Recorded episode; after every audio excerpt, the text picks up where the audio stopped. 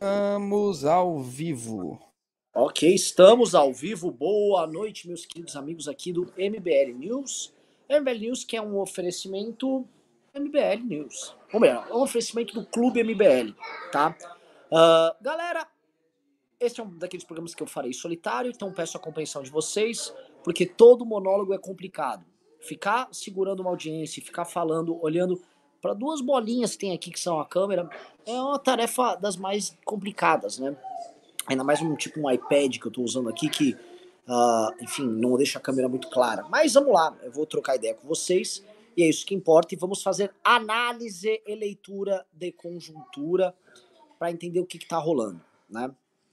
Bolsonaro se escafedeu, Bolsonaro foi-se embora. E é importante a gente falar isso, porque Uh, ele tá justificando que ele foi tirar férias. Já tem histórias aí que a Michelle nem foi com ele. E eu preciso que vocês chequem, tá? Se de fato a Michelle ficou no Brasil enquanto ele foi para lá. Aparentemente ele foi sozinho curtir férias, né? Uh, vai ficar por lá. Parece que o Carluxo ia para lá. O zum, zum, zum que tava era a respeito disso. Só uma coisa, eu tô vendo minha barba realmente perto da câmera. Eu tô com uma barba muito branca, né? Mas, pois bem, vamos continuar. Uh, Michele Bolsonaro não iria com ele. Bolsonaro iria ficar um tempo recluso lá, curtindo. Primeiro era o resort em Mar-a-Lago do Trump, depois virou um condomínio de brasileiros em Orlando, né? Deu um downgrade. Porque sair do resort do Trump para ir pro condomínio lá dos Brazuca, com todo respeito aos brasileiros que estão acolhendo o Bolsonaro lá, é um downgrade, né? Bolsonaro já está experimentando uma espécie de uma queda aí no padrão de vida. Há também uma discussão se a viagem de retorno do Bolsonaro ao Brasil poderá ser feita com o avião da FAB, e na prática parece que não. E isso dependeria de uma liberalidade do novo presidente da República e eterno preso, senhor Luiz Inácio Lula da Silva. Queria falar, queria determinar basicamente se pode ou não um avião da FAB trazer o ex-presidente Bolsonaro de volta ao Brasil. O lance é, Bolsonaro não, tá, não quer estar tá aqui para posse, Bolsonaro não aceita estar aqui para posse, e muitos dos eleitores uh, do Bolsonaro, ou muito de todo mundo que é antipetista, não consegue aceitar a ideia de retorno do Lula ao poder. Eu também não aceito. Esse é o ponto. Mas eu não aceito o retorno do Lula ao poder é, aqui como um civil, um cidadão que tem uma câmerazinha, faz uns vídeos aí. E eu olho e ouço e vejo e dou minhas opiniões. Ele não, ele é o presidente da República. Né? Por mais que seja doloroso, ele deveria passar a porcaria da faixa, isso se ele acredita, coisa que a gente sabe que não acredita, uh, no rigor da presidência da República. Né? E que isso aqui é um cargo transitório, é uma posição transitória que ele teve direito nos últimos anos através do voto. Pô, minha sobrinha tá vindo fazer barulho aqui. E aí, Angelina? Tá aqui, ó. Temos um visitante aqui. Dá um oi pro pessoal. Olá! Dá, dá um tchauzinho pra galera. Tchauzinho. Fala que o Nhanhã é legal. O Nhanhã é legal? É, o Nhanhã é muito legal. E você tá fazendo o quê? Tá fazendo pra trabalhando pro vovó. Você tá trabalhando pro vovô? Sim. Então leva pro vovô isso aqui, seu carrinho. O vovô não pode ficar sozinho. Vai lá, leva pra ele. E ela foi agora levar seu carrinho com brinquedos pro, pro vovô. Pois bem, até me esqueci do que eu tava falando. uh, Pera, deixa eu só pegar aqui o YouTube, deixa eu abrir aqui para acompanhar. Um segundo. Um segundo. Já temos 100.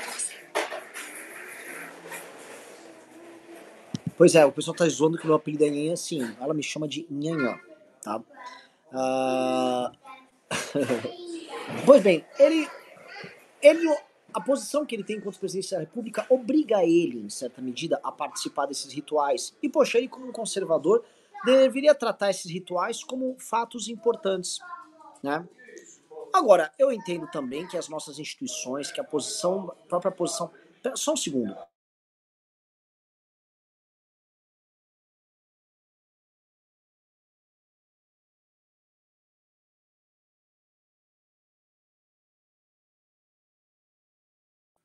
Pronto, galera, desculpa aí, é, eu deixei no mudo pra vocês não ouvirem eu berrando aqui. Uh, então, eu entendo que a, a, a situação tal de fratura social, desrespeito institucional, de falta de respeitabilidade das instituições mesmo. Chegou a tal ponto. Pera, Sai de fazer. o que, bebê? Aqui tem a 100. A vara e fez. O que, que é? O Tá a mão assim, Câmera, gente. que, que é? Deixa eu fazer ninguém. Nossa. Pedaços. Tchau, tchau. Tchau, tchau. Um beijinho. Ela quer o carrinho dela. Leva o carrinho dela com as compras dela. Vamos lá. Vol- Voltando, voltando, voltando, galera. Então, obviamente, ele deveria participar, né? É, Mas eu entendo quem percebe que a volta de um Lula na presidência da República é, torna tudo muito, muito farsesco, né? É uma vergonha para a instituição presidente da República, é uma vergonha para a instituição República Federativa do Brasil ter um Bolsonaro como presidente, assim como se deparar com um Lula retornando. Então, tudo é farsesco, então por que eu vou participar, né? Obviamente, como muita gente vai interpretar dessa maneira, como se fosse um protesto do Bolsonaro contra o retorno do Lula, mas não é sobre isso. O Bolsonaro está profundamente mal com a perda do poder. Aquilo atinge o ego. É a primeira vez que ele é, perde uma eleição. E, obviamente, ele também está com medo de ser preso, tá? Uma das coisas que eu venho acompanhando, eu vou até abordar isso na live que eu vou fazer no Clube MBL, no Telegram interno do Clube MBL, vou fazer uma live por áudio hoje à noite, a partir das 9h30, 10 horas, tá? Só pra quem é membro do clube. Aliás, várias pessoas entraram ontem, teve mais de 30 pessoas que entraram pra, por causa dessa chamada pra live. Eu fico extremamente honrado e aviso, se inscrevam agora no clube, é um real por dia, você vai pagar a anuidade, vai fazer parte dele. Então vem, já vem que hoje à noite vai ter essa live. E uma das coisas que a gente vai abordar é isso, essa briga interna da Polícia Federal, em que a ala da Polícia Federal Uh, cujas decisões ficaram muito represadas por conta do aparelhamento do Bolsonaro, ela já está se mexendo. E o Bolsonaro arrumou uma briga muito grande com setores muito importantes, tanto do Ministério Público quanto da Polícia Federal, por conta deste aparelhamento. A pergunta que fica: Lula vai aparelhar? Tá muito claro que vai aparelhar. E Lula, fa Lula uso destas instituições para que estas persigam adversários políticos dele? Isso inclui o MBL, eu tenho coisas a falar sobre o Clube MBL aqui, porque uh, um petista resolveu nos denunciar, eu vou ler a denúncia do petista. Uh, creio que sim, né? viveremos períodos muito, muito turbulentos. Tá? Uh, onde isso vai dar, que eu acho que isso é uma das coisas interessantes, eu acho que vai dar num Bolsonaro acuado, amedrontado, com o seu, a sua figura mitológica sendo usado para fins eleitorais, por parte de um de um Valdemar da Costa Neto e de alguns poucos deputados federais que ainda conseguem ter algum tipo de credibilidade junto ao atual e atual presidente logo mais ex-presidente. Aliás, só tem mais 72 horas aí de Bolsonaro presidente. Vai parar pra pensar nisso? Só mais 72 horas, patriotas. E depois Bolsonaro se vai, tá? É, então, o Matheus Ribeiro botou aqui, perrengues do Titio Nhanhã. Pois é, minha sobrinha é uma menina muito, muito inteligente, tá? Impressionantemente inteligente. Uh, mas então, continuando. Ele... Ele, Bolsonaro... Uh, eu vou ler a denúncia logo mais da PF, pra vocês verem o caminho que vai. O caminho da, do fato da PF tá tratando disso é um caminho que interessa demais ao PT. Vamos fazer o seguinte, eu vou tratar de, dessa denúncia da PF, vou falar um pouco sobre o futuro do bolsonarismo e depois eu vou falar da denúncia contra a gente. Uh, Cell Bacon, produção, você tem aí o, o, a notícia? Aí dá pra ir rolando, scrollando pra eu ler? Ou você tirou só um print? Pior que foi só um print só. Consegue me dar uma notícia pra eu ir lendo? Né? Porque a notícia tá aqui, ó. Prisão à vista. PF diz que Bolsonaro cometeu crimes e manda caso para Alexandre de Moraes. Aí é o subtítulo. O ainda presidente, há poucos dias de perder o furo privilegiado, não prestou depoimento no âmbito de uma investigação da PF que aponta conduta criminosa e envia o inquérito para o STF. É... é sobre o que essa denúncia? Vamos ver junto. Me parece, me falaram que é uma denúncia sobre Covid, né, ou postura do Bolsonaro durante a pandemia. E é isso que eu preciso que o senhor Cel Bacon coloque a notícia aqui na tela. Deveria ter me dado a notícia toda, senhor Cel Bacon. Lembrando que eu vou expor, vou fazer aqui um shaming. O senhor Cel Bacon foi a pessoa que, que produziu aquele infame corte do Arthur Duval falando do Nando Moura, que gerou uma semana de brigas entre os dois. Aliás, beijos pro Arthur, beijos pro Nando. Adoro os dois. Uh, deixa eu ler aqui. Ah, já tá aqui na tela. É, eu coloquei na tela aí a notícia grandona. Daí, se tiver mais, eu vou tirando os prints e colocando. Então lê lá aí. Há poucos dias de Jair Bolsonaro deixar a presidência e perder o foro privilegiado, a Polícia Federal concluiu um inquérito apontando que o futuro ex-mandatário cometeu crimes que podem levá-lo à prisão. A corporação, uma vez terminadas suas investigações, encaminhou o caso nesta quarta-feira para o ministro Alexandre de Moraes, sempre ele do Supremo Tribunal Federal. Desde 21, a Polícia Federal, a partir do relatório produzido pela CPI da pandemia no Senado, apura falas de Bolsonaro relacionadas à Covid-19 e às vacinas. No documento final enviado a Moraes, a PF aponta que o ainda presidente cometeu crimes em, ao menos, duas ocasiões. Na declaração em que associou os imunizantes à AIDS e quando disse que as vítimas da gripe espanhola morreram, em sua maioria, por conta do uso de máscara. Ah, assim, vamos lá. A corporação diz que Bolsonaro cometeu o crime previsto no artigo 41 da Lei de Contravenções Penais, que trata sobre provocar alarma anunciando desastre ou perigo inexistente ou praticar qualquer ato capaz de produzir pânico ou tumulto, além da incitação ao crime, delito que blá blá blá blá blá. Abre aspas. Jair Messias Bolsonaro, de forma direta, voluntária e consciente, disseminou as desinformações de sua live semanal no dia 21 de outubro de 21, causando verdadeiro potencial de provocar alarme junto aos espectadores, diz a PF em sua conclusão do inquérito. Este encorajamento ao descumprimento de medida sanitária compulsória encontra-se sub, sub, subsumido à conduta descrita no artigo 286 do Código Penal, o qual descreve o tipo penal de incitação ao crime, pontua ainda a delegada responsável pela investigação. Prossegue aí? Caberá agora ao ministro Alexandre de Moraes, ao STF, acatar ou não o relatório da PF, blá blá blá blá blá. Ao ainda mandatário, no entanto, já teria viajado aos Estados Unidos para não passar a faixa presidencial ao presidente eleito Lula.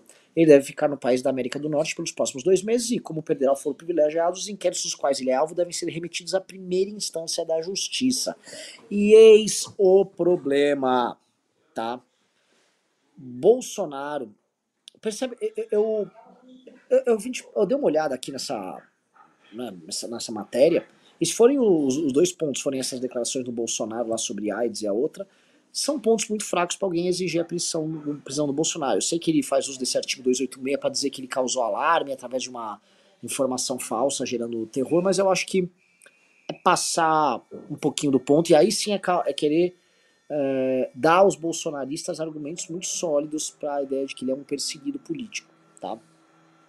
É, acho que não tem base aí para nada e nem digo que o Bolsonaro está fugindo do Brasil por conta disso, como parte da imprensa está tentando levantar, tá? Só que o que a gente tem com isso aí, e é isso que a gente precisa pegar. Vejam que mesmo uma denúncia que vem da PF, que não é exatamente a denúncia mais potente contra um cara que cometeu inúmeros crimes, mesmo essa denúncia, ela já começou a ser insensada. A perda de poder que a gente tem por parte do Bolsonaro começa a ficar clara. E aí essa perda de poder, que é óbvia, né, ela começa a ser a, percebida por todos os demais adversários como um momento para um ataque.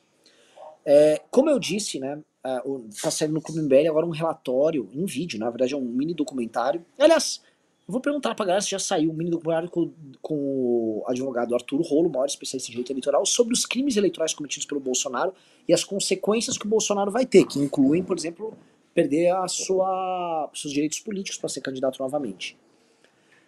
De outro lado, você tem todos os outros crimes comuns cometidos pelo Bolsonaro e os crimes durante a presidência da República. Crimes que agora, em grande medida, vão caber à justiça comum e aos juízes de primeira instância, o que é uma coisa muito mais caótica. Ou seja, Bolsonaro pode ter eventualmente condenações em primeira e em segunda instância e depender para escapar de uma cana ou de uma multa, uma, de uma perda de um determinado direito, ou mesmo, vamos dizer assim, da vergonha pública de tomar uma condenação que não tenha grandes efeitos, vamos dizer assim, que atinjam a liberdade dele, por exemplo, mas que uh, venham a comprovar perante o debate público que ele cometeu determinados crimes ou teve determinadas posturas que são reprováveis, mas teriam agora o carimbo da lei. Né? Ou seja, é desabonador para ele. Então ele dependeria dos tribunais superiores para escapar disso aí. Só que o Bolsonaro, e a gente está trabalhando uh, isso bastante tempo com vocês, o Bolsonaro não teve a possibilidade de fazer o acordão que ele gostaria. Lembrando que o acordão foi frustrado por uma série de razões, dentre elas o fato do próprio Lira não ter conseguido chegar num bom acordo junto com o Lula, junto com o STF. Ou seja, o Lula entra no mandato dele sem ter como certo como será a base dele na Câmara dos Deputados, vindo de uma disputa e uma briga com o Arthur Lira, tá? E num momento de enfraquecimento do Lira para um lado, e de até um certo sentimento uh, corporativo de autodefesa dentro do parlamento, mas também com o parlamento machucado, através da decisão do STF. É uma guerra que está todo mundo atirando em todo mundo e está todo mundo sangrando já. O Lula, a gente sabe muito bem que ele está chegando ao poder após eleições que foram conturbadas, ele está chegando ao poder numa situação econômica muito complicada, ele está chegando ao poder traindo seus aliados e ele está chegando ao poder absolutamente odiado por metade da população brasileira. Então, é, e vejam, a, a, outra metade tem um, uma parcela de eleitorado do PT que, especialmente do Lula, que esperam que a vida dela melhore, que são as pessoas mais pobres, e que o Lula precisa, por isso que o, o desespero deles em passar essa PEC que uh, estoura o teto, mas que mantém o auxílio. E, paralelamente, uh, essa massa de pessoas de classe média, cultura woke tal, que ele precisa investir para, mesmo numa eventual crise econômica, elas continuarem apoiando ele, mas que são um tipo de eleitor barulhento, mas defensor de governo um tanto quanto precário. Né? Não sei se o, Bolsonaro, se o Lula vai conseguir se sustentar mediante a, o trabalho dessas pessoas. Né? É, e aliás, tem uma coisa, um fenômeno muito interessante que está acontecendo, que é essa turma já está se matando. Até valeria a gente construir até alguns temas, sobre, uns pontos sobre isso, mas eu vou deixar essa questão Lula agora de lado, tá? Vamos só matar a questão do Bolsonaro, aliás, porque é uma das últimas vezes que eu quero dedicar programas aqui, lives sobre o Bolsonaro. O Bolsonaro vai deixando de ser presidente da República, ele vai indo para um ocaso, ele vai adotando uma postura de líder das mais humilhantes que eu já vi, é, o Bolsonaro, a gente sempre falou que o Bolsonaro nunca foi líder de nada, que o Bolsonaro é um homem fraco, que o Bolsonaro ia destruir a direita. Mas a gente nunca falou que ia ser nesse ponto, né? E aí eu volto e eu deixo aqui um recado para esses senhores e para essas senhoras que ficaram na frente dos quartéis durante todo esse tempo. Pessoal, assim, é comovente, comovente a dedicação de vocês, o patriotismo de vocês.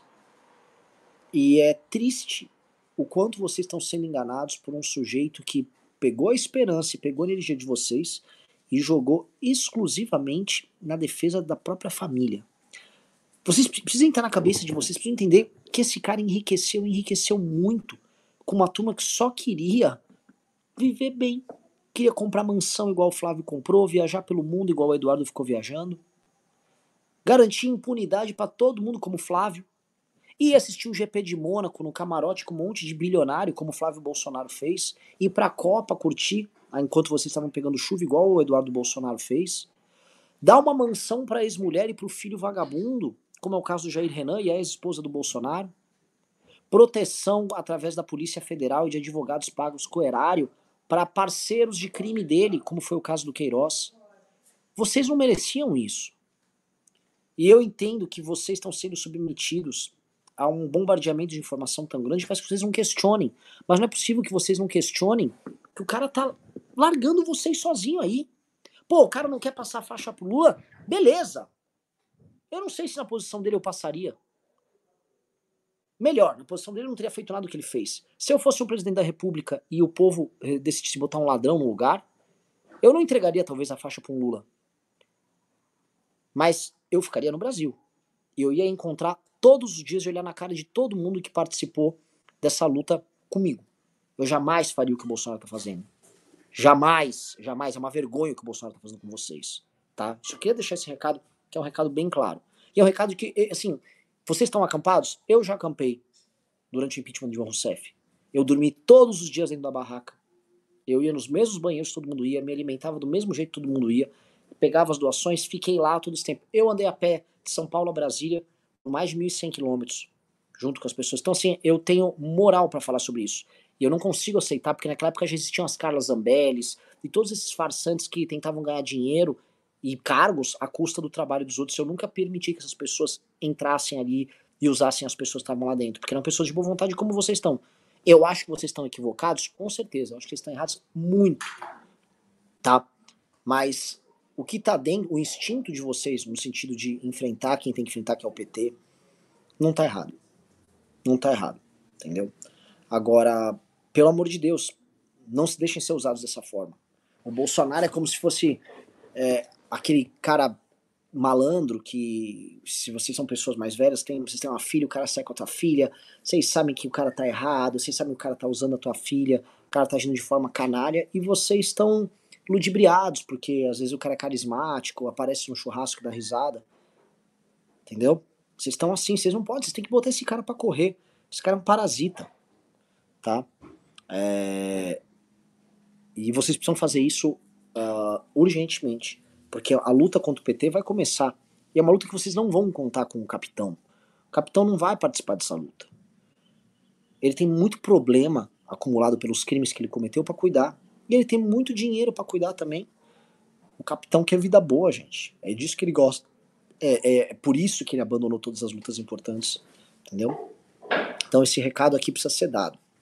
Uh, vamos lá, prosseguindo. Estamos com, ó, galera, estamos com 1.700 pessoas, mas só tem o quê? 600 likes. Like na live, galera. Tô aqui segurando o rojão da live sozinho. Não tô deixando vocês aqui sem MBL News, mas eu preciso de vocês dando um like para a live chegar em mais, mais pessoas. Então, likezinho aí, por favor. É... A gente agradece, tá? É, eu vou dar uma olhada aqui, quantas pessoas também estão entrando no Clube MBL, para eu dar as dia, porque hoje vai ter uma super live lá no Clube MBL. Live interna no Telegram, tá? Live por áudio, eu também vou responder perguntas de vocês. Então, pô, vai ser bem bacana e eu também vou dar notícia sobre o que estão tentando fazer. Aliás, é, vou já dar notícia. Ó, hoje já entraram 20 pessoas, tá? E vamos lá, você tem que terminar 30 pessoas entrando pra, pra, pra me deixar feio. Vamos lá, aumentar 30 pessoas. Uh, mas vou contar um negócio, tá? Eu vou abrir aqui o, o jurídico, né, o, o WhatsApp do jurídico do MBL, tá? É, porque é o seguinte, este clube MBL que vocês podem se inscrever, ele pode ser que acabe. Por quê? Porque o Ministério Público Federal acabou de receber a denúncia de um sujeito chamado Joel Paviotti Júnior, que eu procurei no Instagram, o tal de Joel Paviotti é um petista que tem um YouTube. E aí o Joel Paviotti, né, ele falou o seguinte: o, o clube MBL do Movimento Brasil Livre foi creditado de uma vez no cartão de crédito um valor de 30, 360 reais Uh, aí ele diz: não há opção de pagar mensalmente apenas o valor integral de 360 reais, porém no site consta como contribuição de 30 mensais e nenhuma menção ao valor integral. É, porque você paga a anuidade. O que equivale a uma assinatura para o ano inteiro, segundo o próprio site acima. Em uma live ontem realizada na plataforma YouTube, o coordenador do Movimento Brasil Livre, Renan Santos, disse que já tinham conseguido a assinatura de 1.500 pessoas, o que equivale a mais de meio milhão de reais na conta do Movimento Brasil Livre em menos de um mês. Há fortes indícios de lavagem de dinheiro, enriquecimento ilícito e ocultação de patrimônio, pois não há retorno desse dinheiro em benefícios para os membros.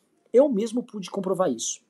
Para consultar o andamento. Bom, essa foi a denúncia que o cara fez. Né? Ele disse que há fortes indícios, ele não manda nenhuma comprovação dos fortes indícios que nós estamos ocultando patrimônio e lavando dinheiro. Mas a gente já conhece as denúncias velhas, a pessoa vai e denuncia a gente falando que nós estamos lavando dinheiro, a última foi de 400 milhões, agora foi um pouco menos, só que nós estamos lavando 500 mil reais. Então eu preciso esclarecer certas coisas. Quem faz parte do Clube MBL tem acesso a informações diárias, aos montes de bastidores em Brasília, dentro do Telegram.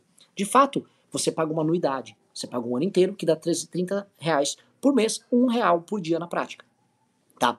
Outra coisa que o Clube MBL tem é vídeos exclusivos, entrevistas exclusivas, material, que é um relatório que nós fazemos exclusivo, que vai ser transformado depois numa revista, é, comparado com empresas que fornecem relatórios dentro do mercado financeiro ou relatórios de, de informações políticas, como é o caso da Arco Advice, não só a qualidade, mas a quantidade de material ofertado é incomparável. Então, as pessoas que estão no Clube MBL que são as, são as primeiras a falar, e eu peço para elas colocarem aqui no, no chat, quem está no Clube MBL, se não está sendo oferecido nada em troca ou se o produto é ruim.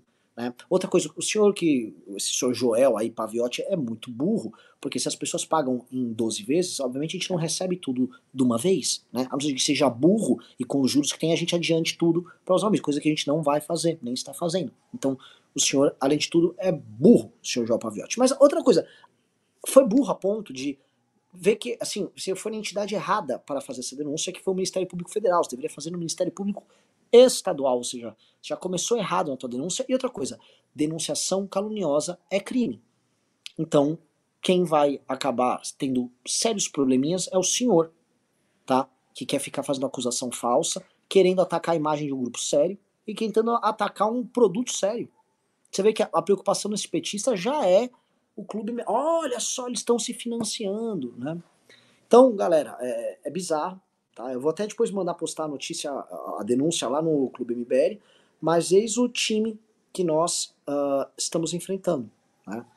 É uma galera que joga sujo mesmo. Vamos lá. Uh, vamos lá, vamos lá, vamos lá. O clube é ótimo, é só mais uma tentativa de sacanear o movimento. Óbvio, óbvio, tá? Uh, mas é impressionante, né, cara? Porque assim, eu, eu, eu, infelizmente, né, eu levo até denúncias imbecis dessas a sério, porque a última vez que teve uma denúncia imbecil contra a gente, e era, era mais ridícula do que essa, né, falando que a gente lavava 400 milhões aqui no Superchat, um juiz canetou e deu, montou uma operação bizarra que prendeu duas pessoas inocentes e que depois todo mundo foi inocentado e não deu nada. Absolutamente nada. O cara, o, o final promotor queria falar que eu fazia tráfico de influência no governo do estado de São Paulo. A denúncia foi considerada inepta.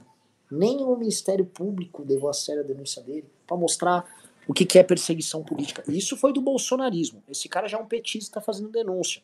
E é o mesmo perfil. No bolsonarismo foi um influenciador bolsonarista fez uma denúncia contra a gente. E agora é um influenciador petista que faz a denúncia contra a gente. Né? É, é osso. Tá na nossa posição é, é, é muito complicado. Tá? Uh, um cara falou, eu literalmente não entendi essa denúncia. O Amazon Prime eu assinei a anuidade também. E aí? Aí, meu velho, que o Amazon Prime pode ter fortes indícios de lavagem de dinheiro e ocultação de patrimônio, como esse vagabundo tá falando. É uma denúncia absolutamente ridícula, como era a outra também. Mas o MBL é uma entidade política. Portanto, muita gente tem vontade de levar à frente até a denúncia mais tapafúrdia em nome do barulho que ele possa gerar contra a gente, né? Ah, vamos lá. Vamos prosseguir aqui. Eu vou comentar um pouco sobre o Lula, né?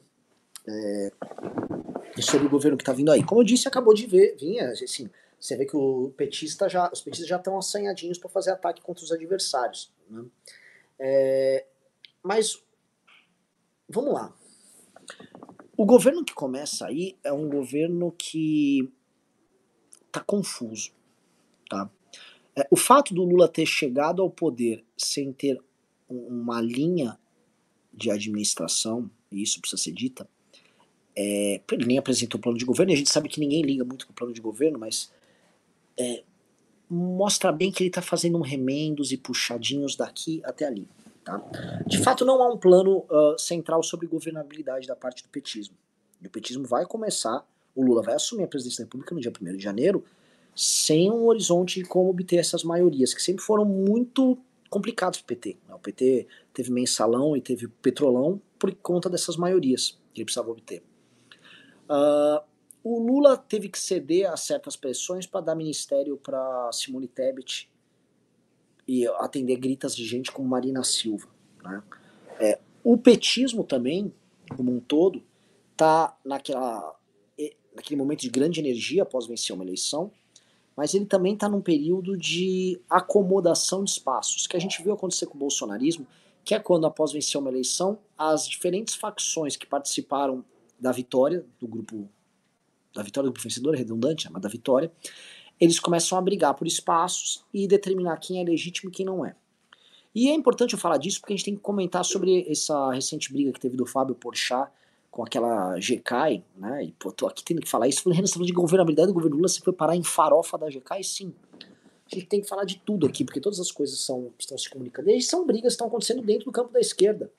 O Fábio Porchat teve um cancelamento contra uma influencer de esquerda permitido, tá? E ela não é influência de esquerda, é uma influência aceita para o mundo da esquerda, tá? E foi ok, porque ele tirou onda, tirou sarro, ele ah, ele humilhou ela, nem vou entrar nesses termos, para mim ele fez umas piadas, nem achei engraçadas, mas tudo bem, sobre ela. E o Beautiful People saiu em defesa do Porchat. Ali o direito, ali a piada era sagrada, pode tirar sarro, pode, pode fazer piada, né? pode espezinhar. O Fábio Porchat foi permitido. Porque o Fábio Porchat é conectado a grupos mais mainstreams do universo da esquerda. E a GK é uma espécie de uma ascendente, né? Ela tá num processo de crescer tal, organiza uma festa com um monte de influencer e ela não tá exatamente tão bem conectada quanto o próprio Fábio Porchat. Então, a ela é permitido isso. E são brigas de espaço, brigas por grupos. Você vê, por exemplo, como a Folha de São Paulo já tá tratando a Choquei, que tá roubando a audiência dela.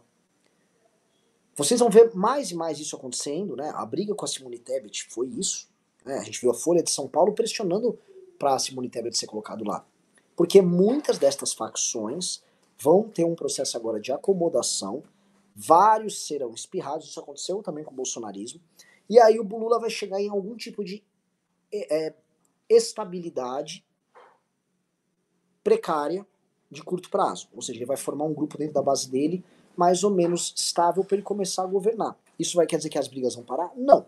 O PT tem uma, uma linha que é muito menos caótica e muito menos agressiva para com os seus do que o bolsonarismo. Né? O bolsonarismo manteve todo mundo na briga do caos, do expose e tal. E eu acho que a, a esquerda tende a chegar a algum tipo de acomodação. Só que nós vamos ter algumas coisas novas aí que vão ser muito complicadas para essas pessoas lidar. Muitos influenciadores que não eram ligados ao universo da esquerda tiveram que é, endossar a candidatura do Lula. E vai ser jogado na cara de todas essas pessoas uma série de problemas políticos, econômicos, éticos. Então logo o governo vai se desenrolando. E esses caras vão ficar numa posição muito complicada. E por serem influenciadores, eles não gostam de ficar na defensiva. O Felipe Neto vai ter problemas aí nos próximos meses. É, todo mundo, tá? Atores, atrizes, alguns jornalistas, influenciadores, economistas, toda essa turma vai ter que dar uma queimada na língua, vão, ah, é, e vão ter que se reposicionar, tá? Haverá naturalmente um medo de cancelamento por parte de um governo que vai ter acesso à máquina pública e vai comprar grande parte dos apoiadores, inclusive com capacidade de mobilização em rede, para se posicionar. Então o próprio Felipe Neto, que é um cancelador, vai ter medo de ser cancelado. Não se iludam com isso, tá?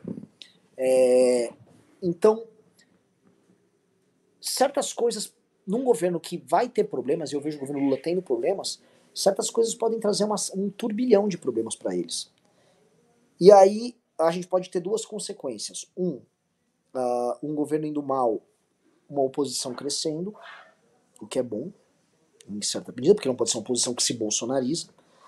E dois, um, uma falta de apoio muito grande por PT, Uh, em especial caso esse governo seja um governo do PT e não um governo das esquerdas. E o que eu quero dizer é o seguinte: então, logo o governo ganha uma cara de PT, porque foi o PT que ganhou as eleições, os ministérios são todos do PT e o PT vai ter que administrar com as figuras deles que já são velhas.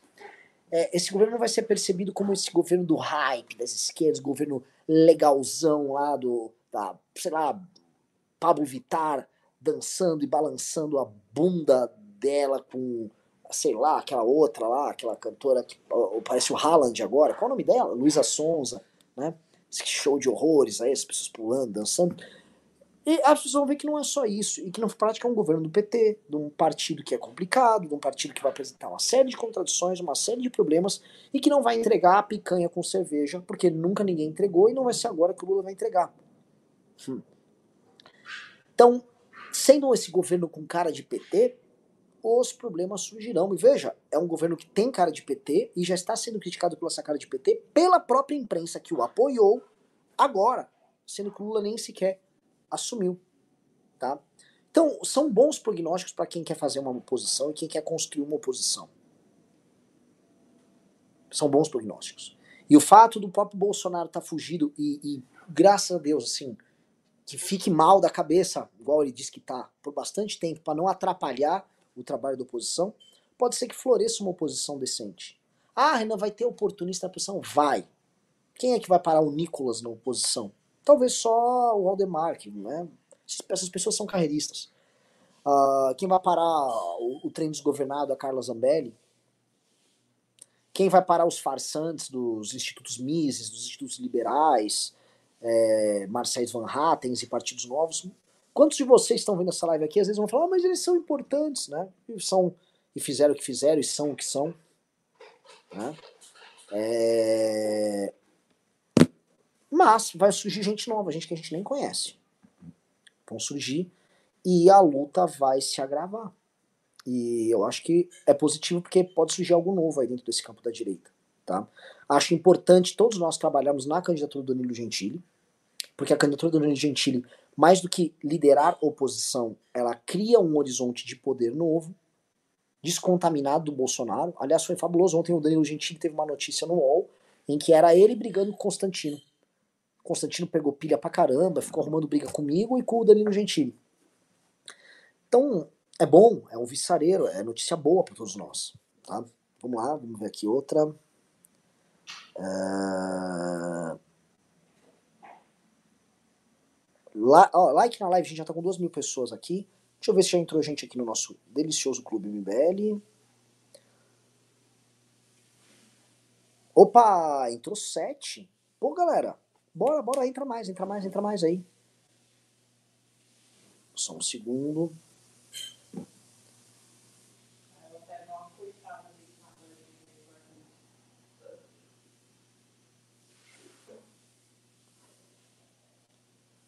Vamos lá, voltando aqui. Uh, outro, outro elemento também que acho que a gente precisa é, comentar, tá? É, o que vai dar para ser utilizado pela oposição desta direita bolsonarista que está pedindo golpe militar? Porque é, é inevitável que essas pessoas que estão com uma energia tão grande, essas pessoas vão continuar existindo e vão continuar atuando. Pessoal, é uma inevitabilidade, tá? Muitos deles vão ficar ainda cultuando o Bolsonaro, sim, mas é inevitável que o atual presidente da República, Hamilton Mourão, e isso precisa ser dito porque o Bolsonaro foi embora, sem conversar com o Mourão, passou a presidência para ele e o atual presidente da República chama-se Hamilton Mourão. E é, é inevitável que grande parte da legitimidade perante essas pessoas seja transferida para o Mourão e para os nomes das Forças Armadas. Tá? Obviamente que vai ter um desengajamento e, uma, e um desencanto por parte dessas pessoas com o Lula tomando posse, com o Lula assumindo a presidência e com a grande revolução deles não acontecendo, mas com certeza. Mas outros tantos vão permanecer, até porque muitos já. A, a, a política preencheu a vida deles de tal forma que não tem muito para onde eles irem. Né?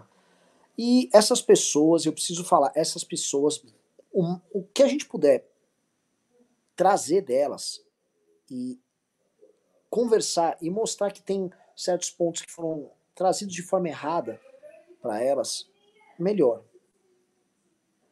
Tá? É... é isso, a gente perdeu uma massa, assim, obviamente as pessoas estão na frente dos quartéis, são talvez alguns dezenas de milhares que ficaram aí nesses últimos meses. Mas a gente está falando um número na casa de milhões. São milhões e milhões de pessoas, especialmente de pessoas idosas, é, especialmente idosos e evangélicos que passaram por uma lavagem cerebral e que chegaram num grau tal de distanciamento da realidade que, mais do que a questão política, a gente tem uma questão moral em ajudar elas e as familiares delas. Essas pessoas estão mal. Né? A gente precisa aproximar da galera. Vamos lá, vai fazer 40 minutos aqui o programa e. Deixa eu ver aqui. Um, deixa eu ver aqui. Oh, me mandei aqui o. Ah, tá aqui os pimbas. Vou começar a ler os pimbas. E deixa eu ver se alguém entrou aqui no, no clube. Tinha entrado 7 hoje já. Vamos lá, galera. Ainda em 7. Vamos ler aqui os pimbas. O Ranieri Peterson disse: Já deixei meu like, meu consagrado. Muito obrigado. O Marcelo Brunner disse: Boa noite, Renan. Sobre o seu tweet da proibição de dinheiro para causa woke. Foi hipérbole? Se não, como fazer isso sem proibir dinheiro para outras causas? Proibir não é lutar no campo errado legal ao invés do cultural? Abraço. Olha só, cara, vamos parar com essas ilusões do tipo, não, nós temos que lutar no campo cultural, tá? E de o re resto da política se adapta. Não, nós temos que lutar em todos os campos que nos é permitido e em todos os campos em que a gente tenha efetividade para levar nosso objetivo à frente. Ponto. Isso é guerra política. Os nossos adversários fazem uso de todos os meios possíveis para destruir nós, e nós não podemos, vamos dizer, abdicar de qualquer meio para destruir de, os meios deles, tá? Então, ah, Renan, é possível passar um projeto de lei que restringe isso? Lógico que é. Por exemplo, ó, está proibido qualquer tipo de propaganda que incentive, uh, vamos dizer assim, uh, práticas sexuais, uh, condutas sexuais não condizentes com o sexo biológico de uma criança, campanhas, financiamentos de ONGs que tratem desta maneira, sob pena de XYZ. Está proibido, que eu colocaria também que, por exemplo, um setor. E eu estou falando do setor de propaganda, que já é super regulado. CONAR. Procurem aqui o CONAR. É muito difícil fazer uma propaganda no Brasil. Outra proibição. Está proibido que é, grupos familiares ou pessoas que fazem parte de board de instituições financeiras, bancos no Brasil, possam participar do terceiro setor, investir em campanhas políticas e ter, um, ter uma, uma espécie. de- É, é, é um compliance estendido. Ou seja, essas pessoas não podem ter nenhum tipo de, eh, de participação econômica e política, eh, uma participação política e cultural em nenhuma causa, simplesmente porque bancos são entidades que, se eles não imprimem dinheiro, de certa maneira, eles trabalham com alavancagem. Ou seja, essas famílias trabalham numa posição muito diferente de qualquer outra família no Brasil. Portanto, a participação numa democracia dessas famílias, que, que são donas de um privilégio, que a alavancagem é um privilégio, essas famílias estão numa posição hipersuficiente nas relações políticas. Portanto, eles são uma super aristocracia. Portanto, qualquer participação no debate público deles desnivela o debate público. Portanto, tem que ser proibido. Vocês acham que eu estou errado?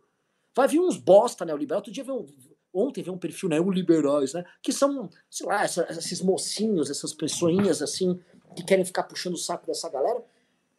Tirando essas pessoas, gente normal não tem que defender banco nenhum. Banco te esfola, banco te rouba. E banco ainda por quer, quer dizer como é que você tem que ser, como você tem que pensar, quer falar que você é racista, que você é não sei o quê. Tomar no cu. Então tem que regular essas pessoas. E é arma de uma guerra política e a gente não tem que ter pudor nisso. Se você tem pudor, você perdeu. E eu não tô falando nenhum absurdo. Tô falando nada, não falando nada autoritário, não falando nada. Tá? Então vamos lá, prosseguindo. Ahn, o Frank Alves disse: Renan, esse monte de maluco bolsonarista armado com um monte de chefe de Estado na cerimônia não é um passo para um desastre diplomático? Não sei. Pode ser. O Tekken Violento disse: tem que punir essas denúncias para que não aconteça. Sim. O TLC disse: eu literalmente não entendi essa denúncia. A Amazon Prime eu assinei a anuidade também. né? É, eu já te respondi, Gi, mas é isso. O alemão disse: assinem o clube, vale cada centavo, bora lavar 400 milhões. O Felipe Assis disse: Renan, você acha que o Bolsonaro não conseguiu montar seu partido por incompetência dele? Ou talvez por, talvez por ameaças ou chantagem do Centrão a fazer mudar de ideia? O que a gente soube de bastidores é que o Centrão deu uma chantageada ali em cima. O Bolsonaro conseguiria, mesmo muito desorganizado, ele conseguiria montar o partido dele. Ah, o Ricardo Mourão disse: o clube MBL vale cada centavo, vale bem mais. O David disse: chamar o russomano Renan Pi ferrou. Tem de levar a galera a pagar 0,50 a cada 12 horas. Tá no Código de Defesa do Consumidor. Miqueinha do Lula demonstrou. o Tito disse: entende que os órgãos do Bolsonaro são potenciais aliados no combate ao PT? Existe alguma ala da esquerda que magoada pode se voltar contra o lulismo? Ou estão todos cegos como os louquinhos bolsonaristas? Galera, a primeira coisa que vocês precisam fazer, por exemplo, é enquadrar no que vocês chamam de ala de esquerda o os liberais. Os liberais são de esquerda. No mundo desenvolvido hoje, o liberalismo é parte da esfera progressista. E aqui no Brasil também. E esses já estão arrependidos. Só que eles são pessoas que agregam muito na luta? Não. Não contam com grandes influenciadores. Estavam presentes no debate mainstream sobre economia. Um Pércio Arida, um. Aquele que. Esqueci o nome dele agora. Gustavo, Gustavo Franco não apoia o PT. Um, ai, meu Deus, tô esquecendo o nome dele, pô. Foi presidente do Banco Central no governo do Fernando Henrique. Arminio Fraga, entendeu? Essas pessoas aí, elas tinham um, algum impacto no debate mainstream, mas não acho que sejam tão úteis assim. E da esquerda, eu acho que surgia aí um outro possível aliado no caminho, um Eduardo Jorge. O, a Jéssica Oliveira disse: o Clube MBL está cumprindo o prometido, notícias exclusivas e vale sim o valor, pelo menos para mim. Pacote anual é novidade só para esse cara. Nos clubes de futebol e canais de futebol é super comum, óbvio. David Togg disse: fala sobre o exército dando um ultimato para os acampamentos se mobilizarem antes do dia 1 de janeiro. O que eu tô sabendo é que o novo comandante do exército ele tá sendo colocado lá também para fazer isso. Tá? E o alemão disse: Nana, tem um amigo que os sogros estão lá na frente do quartel. Falei para ele: pô, estão sendo enganados, mas pelo que ele falou é aquilo que você disse. Virou encontro de idosos, conversa e comida só. Tem este ponto, tá?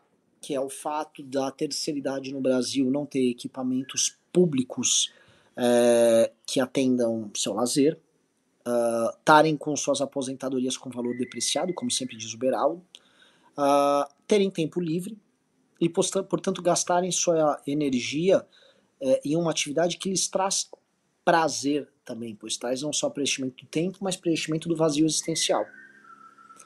Faz sentido, faz bastante sentido. Eu acho que a gente já comentou, a gente já fez live sobre isso, sobre como isso também é uma, uma espécie de entretenimento para idosos.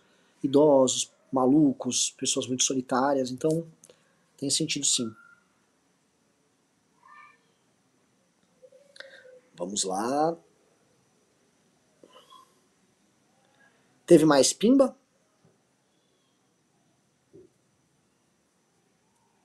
É, por enquanto não. Por enquanto não. Pô, faltam 10 minutos para terminar o programa.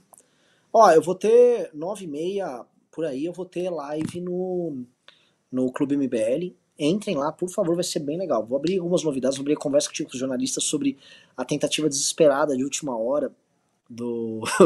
do foi o Hélio Negão, Felipe G. Martins, Daniel Silveira e o General Heleno de tentar fazer o Bolsonaro, antes de sair do Brasil, canetar o artigo 142. Por isso que o gado também estava de olho no Diário Oficial.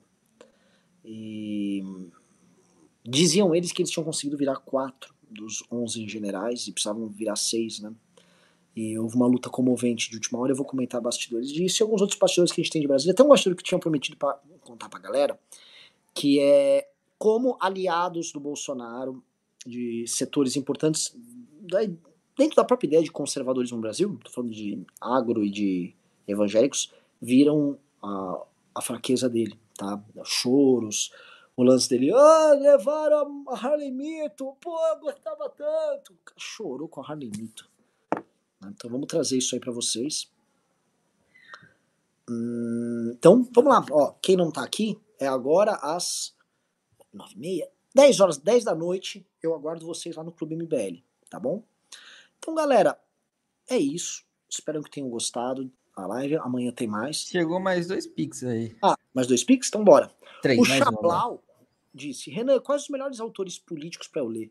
Não sou uh, uma boa pessoa para dar dicas de livros. O que, que, se chama de autor político? Eric Fogling escreve sobre política. É um baita de um autor político. Aristóteles escreve sobre política. Uh, leia a obra do Aristóteles. Só que assim, você vai ler Aristóteles, teve que ler Platão. Para ficar nos gregos, gregos, lê a Guerra do Peloponeso, do Tucídides, fenomenal. Mas se for ler a Guerra do Peloponeso, do Tucídides, é legal ler a Ilíada, que não tem nada a ver, não é um material histórico, apesar que também é um material histórico, mas é uma, é uma obra supostamente de ficção, uh, ah, para conhecer o, o, espírito e a alma daqueles homens daquela época. Uh, e aí vai, cara. Tem eu recomendo isso. Fique nos ultra clássicos, se você está querendo começar.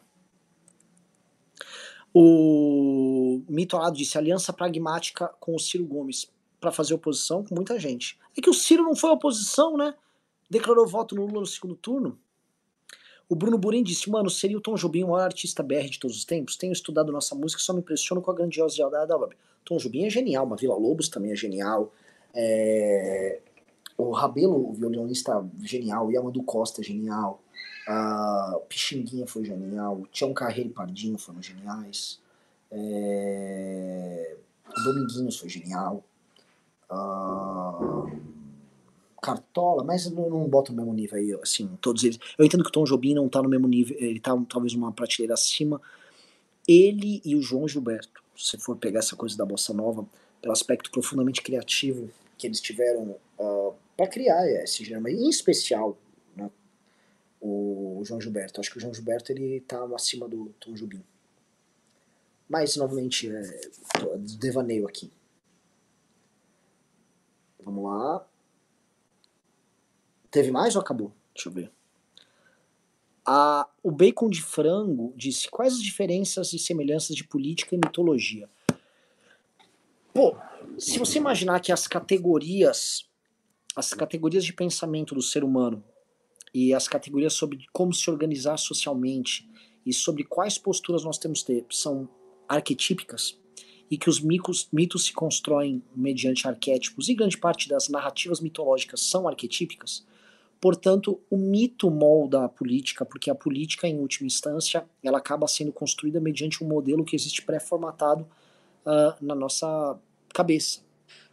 Tá? Então, é, é inevitável isso. Né? O, o, mito molda a realidade, não a realidade molda o mito.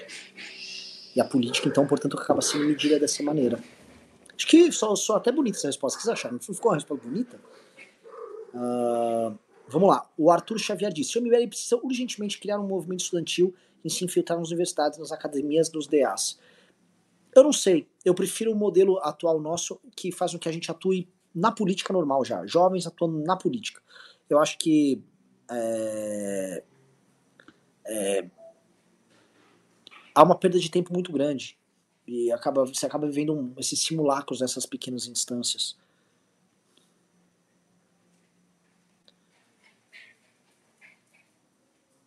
Vamos lá.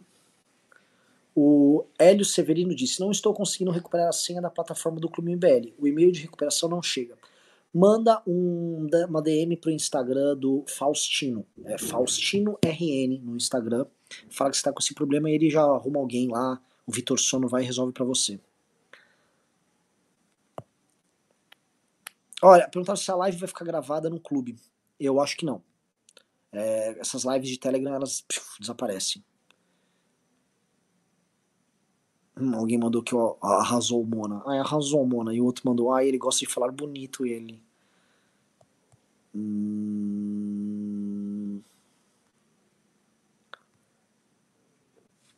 Vamos lá, não teve mais nenhuma pergunta. Então, acho que podemos encerrar, galera. Uma boa noite para vocês. Sucesso, muita gente entrou aqui no Clube MBL. Agradeço a todo mundo que entrou no Clube MBL hoje à noite, tá? Uh, quem for assistir a live, me encontre logo mais às 10. Beijos e fomos.